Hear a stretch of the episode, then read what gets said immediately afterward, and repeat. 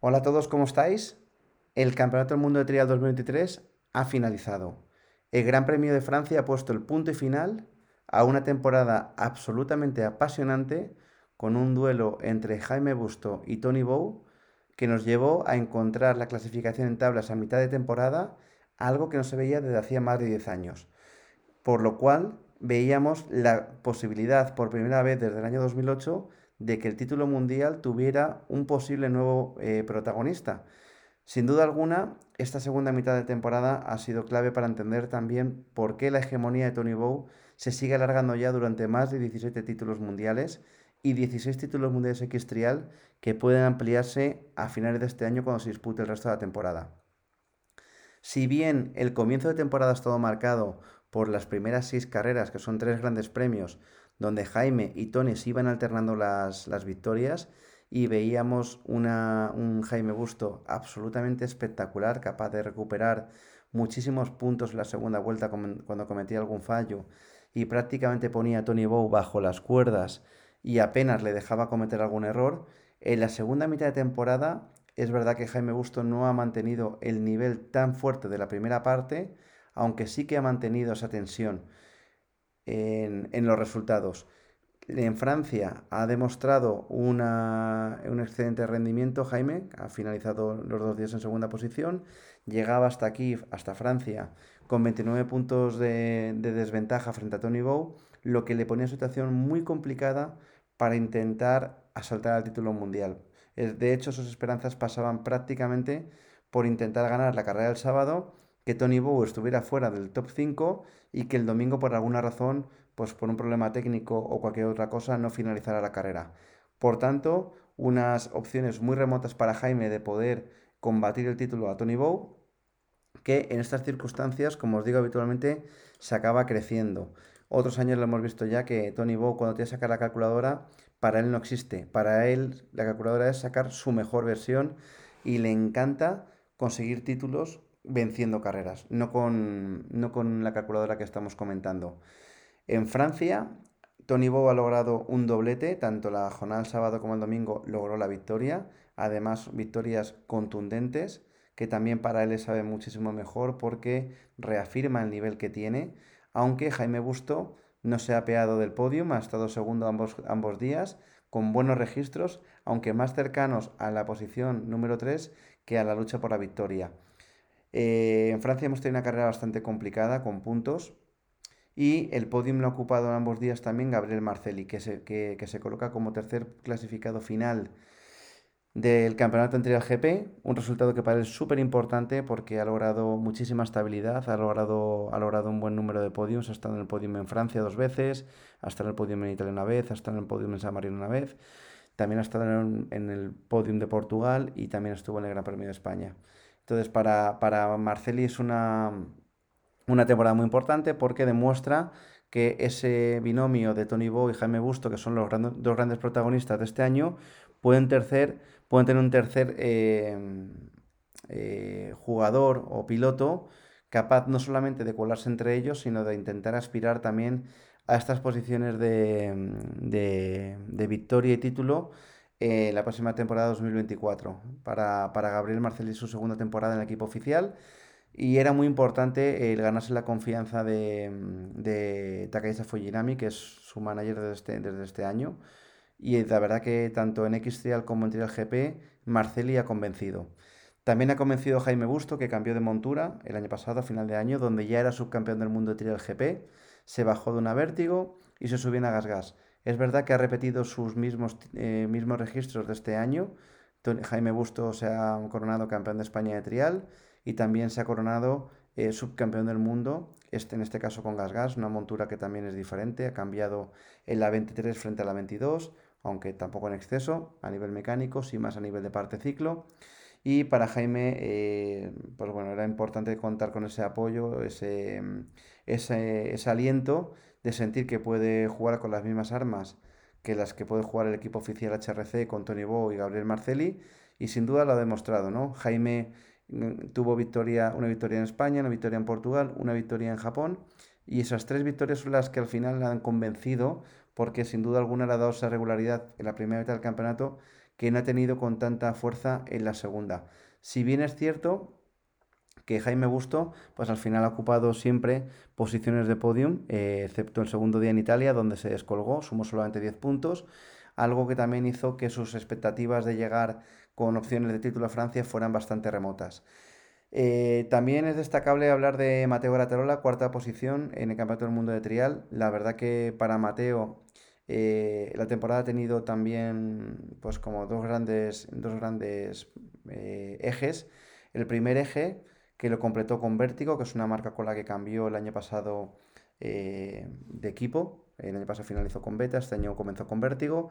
Y a mitad de campeonato, o sea, al comienzo del campeonato, ya se le veía a Mateo que no tenía muy buenas sensaciones con, vértigo en el X-Trial. Y esas sensaciones eh, no del todo buenas se confirmaron en los primeros tres grandes premios, donde lo máximo que sumó fueron 11 puntos, en, tanto en Portugal como en la primera carrera de Japón. Y a partir de ahí las dos marcas eh, decidieron, piloto y marca decidieron separar sus caminos eh, amistosamente y se subió a una beta Evo Factory como la que tenía el año pasado, la verdad que es una moto con la que él se siente muy cómodo, una marca de casa, una marca donde tiene la fábrica muy cerca y donde es capaz de, conocer muy bien la moto y trabajar con ella y se notó rápidamente, ¿no? Ya Mateo fue mm, eh, cuajando buenas actuaciones con cuartos puestos, eh, terceras posiciones también, ha subido también al podium en el segundo puesto en el Gran Premio de Italia. Y este final de temporada en, en Francia ha logrado dos cuartas posiciones, lo que le ha permitido superar a Adam Raga, que es un piloto que, este año ha finalizado quinto, su peor resultado de los últimos años en el Mundial, el cual también tiene una explicación eh, y es que el Gran Premio de Andorra se lo perdió por una lesión de, menisco, donde tuvo que ser operado, si bien es cierto que también ha firmado en Francia sus dos peores resultados de la temporada, sumando tan solo 11 puntos el sábado y 8 el domingo. Un total de 155 puntos que le han dejado pues, en, en una quinta posición donde Tampoco sabemos si hubiese podido aspirar o lucharle a Mateo la cuarta posición en caso de haber estado en condiciones de disputar el, Gran Premio de Andorra. Probablemente sí, porque ya te digo que Mateo tenía un comienzo de temporada bastante irregular con la vértigo. Destacar también la buena temporada que tenía John Aniel Gelaber, que era hasta, hasta la, primera, la primera mitad de temporada el piloto número uno de beta, la verdad que tenía un resultado bastante, unas puntuaciones bastante regulares, entre quintas estas posiciones casi todo el campeonato, un, buen trabajo que sin duda alguna requiere ya un clic, un salto para que el año que viene pueda estar luchando por esas posiciones de podium, estar un poquito más arriba. Y también destacar la buena posición de Francia de su hermano Miquel Gelaber, que como bien sabéis únicamente ha disputado la mitad del campeonato a partir de San Marino debido a que la primera parte estuvo compitiendo en Jarenduro y el año pasado abandonó de forma bastante desagradable por ambas partes el equipo Gas donde tuvieron bueno, diferentes eh, cruces de opiniones y demás. Y bueno, también, también decidió tomarse un tiempo Miquel por un tema, un tema de salud. Eh, como notas menos positivas, pues bueno, en, esta, en este Trial GP, pues la verdad que tampoco han convencido con sus resultados los pilotos, dos pilotos que se esperaba mucho de ellos, como son Jeroni Fajardo y Jorge Casales, donde al final no han logrado ni la regularidad ni la fuerza con la que estar demostrando que esta nueva Serco y Scorpa 2023 está a la altura que ya veremos que estas dos motos sí que se han proclamado campeonas del mundo en Trial 2 y en Trial GP Women. Pero bueno, es verdad que ninguno de los dos ha encontrado buenas sensaciones en, esta temporada. Y sobre todo Jorge, que es un piloto que debería estar en esas posiciones cercanas a las que vemos a, a Gratarola o vemos a, a, Marceli, porque por nivel tiene que estar allí. Y sus mejores posiciones, pues al final han sido eh, las posiciones que, que firmó en, en, Andorra, donde sumó 13 puntos ambos días. Y, bueno, pues Jorge necesitará volver a trabajar porque en Francia ha tenido a dos, pues tan solo cuatro puntos cada día con, la última posición de, clasificación. Y sin duda tendrá que ver, tendrán que estudiar por qué hay tanta irregularidad en los, en los resultados y ver qué pueden hacer para el año que viene. Un campeonato donde al final han, finalizado, han puntuado un total de 12 pilotos. El último ha sido Toby Martin, que como recordáis tuvo una lesión importante con una caída de espaldas en el Gran Premio de España, segundo día, donde se fisuró varias vértebras, fruto de una caída bueno, pues muy poco afortunada y donde además sido la casuística de que el mochilero no estaba operativo en la zona por un tema de reglamento. A partir de ahí se modificó de nuevo el reglamento y se volvió a permitir la entrada de, los mochileros a la zona. Así que bueno, de cualquier manera, las expectativas que podemos tener de cara al 2024 pues son bastante similares. Eh, lo que hemos visto es que Tony Bo es capaz de mantener su regularidad, especialmente cuando siente la adversidad, es capaz de sacar su mejor versión y es una persona que bajo presión trabaja muy bien. Jaime Busto cada vez mejor, aunque le ha faltado esa extra regularidad, porque cuando Tony Bow no falla prácticamente nada, pues cualquier pequeña licencia que te permites o cualquier fallo que acumulas, como le puedo pasar el segundo día en Italia, pues al final te hace perder prácticamente 10 puntos, como ocurrió en este caso, de ventaja, que son muy complicados de recuperar frente a Tony Bow. Veremos el año que viene es capaz de estar un poco más cerca, pero la realidad es que Tony Bow sigue estando un nivel por encima de todos los demás. Aunque ya os digo que Jaime Busto sí que ha pegado ese clic, ese salto en la regularidad, en la gestión de carrera, en, la forma de afrontar eh, cada competición y es muy positivo.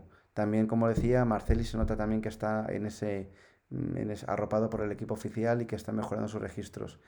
Veremos qué pasa con pilotos como Adam Raga, donde al final, pues con TRS siempre ha estado en la brecha y la verdad que para Adam ha sido una, temporada muy complicada. Sí que ha conseguido podiums, estuvo en el podium de, mm, de Gran Premio de España, estuvo en los dos en ambos días de Japón y estuvo también en Italia. Entonces, bueno, Adam tiene el nivel, está ahí, cuatro podiums esta temporada, pero es verdad que, no ha demostrado estar al nivel de luchar por, por la victoria en, en, todas las carreras o en la mayoría de las carreras que es quizás la posición donde debería de estar, ¿no? También es verdad que se operó de la espalda a principio de año, ha tenido también la operación de rodilla y no ha sido una temporada fácil para el piloto de TRS. Veremos qué se plantea para 2024. A nivel de, de, otras categorías, pues destacar sobre todo Trial 2. Trial 2, que también me gustaría hacer una pequeña reflexión de esta categoría. Trial 2 es una categoría, si os he dicho que en Trial GP hay 12 pilotos puntuando, en la categoría de Trial 2 tenemos 30 pilotos puntuando. Y la verdad que aquí tenemos como dos grandes segmentos de pilotos. Hay unos segmentos de pilotos donde tienen un nivel muy potente y otro nivel de pilotos donde al final son los realmente los Trial 2, ¿no? Lo que están pilotos que son amateur, pero que están entrenando ya para pasar de categoría y que tienen ese nivel extra y que bueno, pues se van, se van, se van peleando en la clasificación. Entonces, lo que hemos visto este año en Trial 2 es un baile de clasificaciones súper alto, muchísima igualdad, muchísima emoción y donde hasta la última zona del sábado del domingo de Francia no había nada decidido. En este caso, el piloto de Scorpa Billy Green es el nuevo campeón del mundo de Trial 2 2023, pero con la paradoja de que el sábado en Francia directamente ni puntuó, ni puntuó. Eh, Billy venía de hacer dos carreras muy buenas. Bueno, vino en Italia, ganó el domingo. También ganó las dos carreras del Gran Premio de Portugal. Estuvo en el podium en Francia, en San Marino, en Andorra. Entonces, bueno, es un piloto que ha demostrado un grandísimo nivel, pero también una irregularidad bastante alta, ¿no? San Marino falló eh, el primer día, falló en Andorra el primer día y falló en Francia el primer día, también en Italia. Es un piloto que sobre todo los segundos días los ha hecho mucho mejor que los primeros. Esa también irregularidad la ha tenido Pablo, quizás una irregularidad Pablo Suárez, una irregularidad un poco intrínseca a la categoría donde cualquier fallo vas muy para abajo en posiciones y pues Pablo pues al final no tuvo fortuna en Japón y el caso es que consiguió desde Andorra dar un poco la vuelta en campeonato y llegó a, Francia, ganó el sábado y, estaba en una posición muy muy buena para poder lograr el campeonato del mundo de trial, pero una mala posición del, del domingo le, impidió estar más arriba, ¿no? Entonces, finalmente, Billy Green 196 puntos, Pablo Suárez 190, Jack Peace 185. El vigente campeón del mundo de Trial 2, que era Sondreaga, 153, cuarta posición. Tampoco puntuó el sábado en Francia. Para que os hagáis una idea que un campeón del mundo puede, puede el año siguiente ni siquiera estar en el top 3 de la categoría. Arnaud Farré, también mucha inestabilidad, dos victorias en Francia, en, en, Japón, perdón, y también ganó el último día en Francia. Aún así, quinto, quinto clasificado en, en, la categoría, muy buen trabajo, falta de regularidad, pero es un pilotazo. Así que es muy interesante. Ojos a Harry Hemingway, primera temporada en la categoría de Trial 2, vigente campeón del mundo de Trial 3 y un piloto que probablemente el año que viene ya con adaptación sea capaz de estar luchando por esas posiciones de, victoria. En cuanto a la categoría de Trial 3, eh, tenemos el triunfo del hermano de Harry, de George Hemingway. Sin duda alguna ha hecho un temporadón, hermano pequeño del británico. Ha sumado un total de 4, 5, 6 podiums, en este caso, victorias. Además ha tenido podiums de forma muy regular. Únicamente se bajó del podium en la primera carrera del Gran Premio de España y le ha permitido pues, ganar con, mucha autoridad en el campeonato por delante de Sandvik, del noruego, y de Jamie Galloway, el británico. Así que una categoría dominada por británicos. Aquí tenemos poco, poca, mm, poca presencia de pilotos españoles. Y sin duda alguna es como la, gran cantera para, forjar campeones de Trial 2, que son la categoría, como os digo, de las más disputadas. En el caso de Trial GP Women, donde teníamos una temporada donde parecía que Emma, que Emma Bristo puede tener más problemas de lo habitual, ya que el primer, eh, primer Gran Premio en España finalizó el primer día tercera posición, segunda posición el, domingo, y esas victorias las consiguió Berta Bellán. Entonces parecía que podía haber un vuelco y que tras ocho años de dominio de Emma Bristow podría Emma darle la vuelta al campeonato, pero la piloto británica desde la siguiente carrera, Portugal, no ha dejado de ganar, ha estado sumando un total de ocho victorias consecutivas y para, para Emma sin duda alguna es un año súper importante, ha demostrado que es capaz de reponerse, sigue teniendo un pilotaje muy fiable, un pilotaje que falla poco y la gran noticia para todos los demás es que Emma, eh, que Berta en este caso, aunque vuelve a ser su campeona del mundo, los registros que tiene de en carrera sobre, sobre Emma, la distancia que tiene en puntos, cada vez es mejor o menor en este caso, ¿no? Hemos visto muchísima igualdad, por ejemplo, ahora en, Francia, y lo que también, como decíamos con Jaime y Tony Bow, nos, nos, deja entrever que el año que viene esa cercanía de registros, si sigue trabajando así Berta, podría tener más opciones de victoria y por regularidad intentar llegar a las últimas carreras del Mundial con, con más igualdad y opciones de título.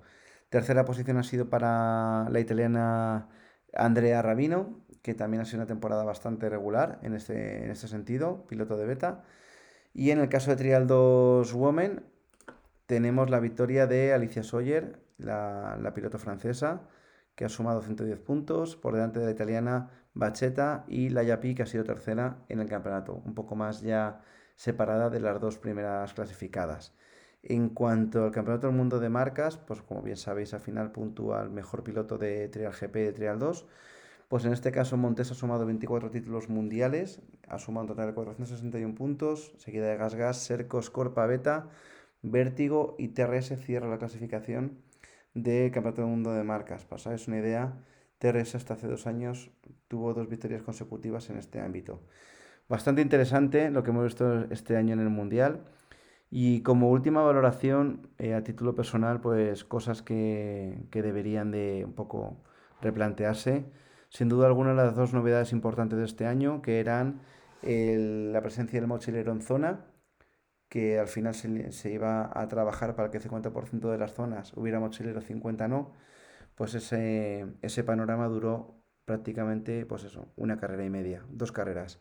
A partir de Portugal se quitó la norma por un tema de seguridad y la siguiente gran norma, que era la aparición de un parque cerrado que limitaba el trabajo que podía hacer el piloto o el mecánico sobre la moto de cara al siguiente día, es decir, había únicamente 15 minutos para poder trabajar en la moto y debería dejar más incertidumbre mecánica, más posibilidades de que una moto diera fallos o que estuviera rota y no diera tiempo a prepararla para el día siguiente fruto de una caída la realidad es que tampoco ha tenido grandes, eh, pues no se, ha, manifestado de ninguna manera importante, así que tampoco ha sido una medida que se haya notado en cuanto a clasificación, pero se mantiene el non-stop, que es un reglamento que ya más allá de los juicios personales que pueda tener cada uno, os invito a que veáis los vídeos que se suben de Campeonato del Mundo de Trial y vais a ver que prácticamente en todas las zonas los pilotos deberían tener, no decir todas las zonas, pero el 80%, un fiasco por parada.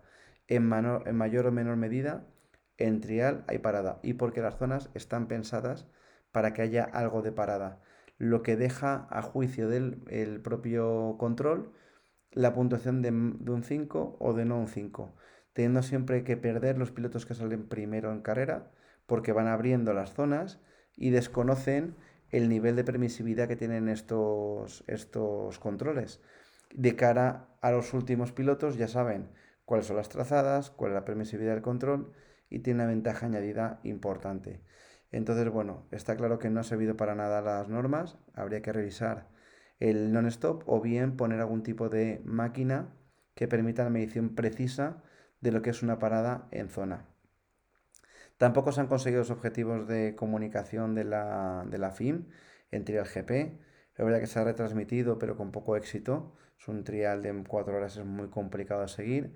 Y sigue faltando resúmenes de carrera importantes donde podamos poco, ya de forma no oficial, pero entender en un resumen de 15-20 minutos eh, qué ha sucedido en la carrera. Es complicadísimo de, de entender. Así que bueno, y por último también como reflexión personal, hablamos de campeonatos que cada vez cuesta más organizar porque pues al final eh, de alguna forma los motoclubs y las federaciones ante la poca ayuda de la federación y los grandes costes que tiene organizar una carrera de estas dimensiones pues se ofrecen poco a ello ¿no? Eh, también tenemos un campeonato con únicamente en este caso tenemos tenido el Gran Premio de, España de Portugal, de Japón, San Marino, Andorra, Italia, Francia, siete carreras puntuables a doble jornada y que es un, campeonato que empieza tarde, en torno al mes de, abril-mayo, y termina pronto, que es a principio de septiembre, ¿no?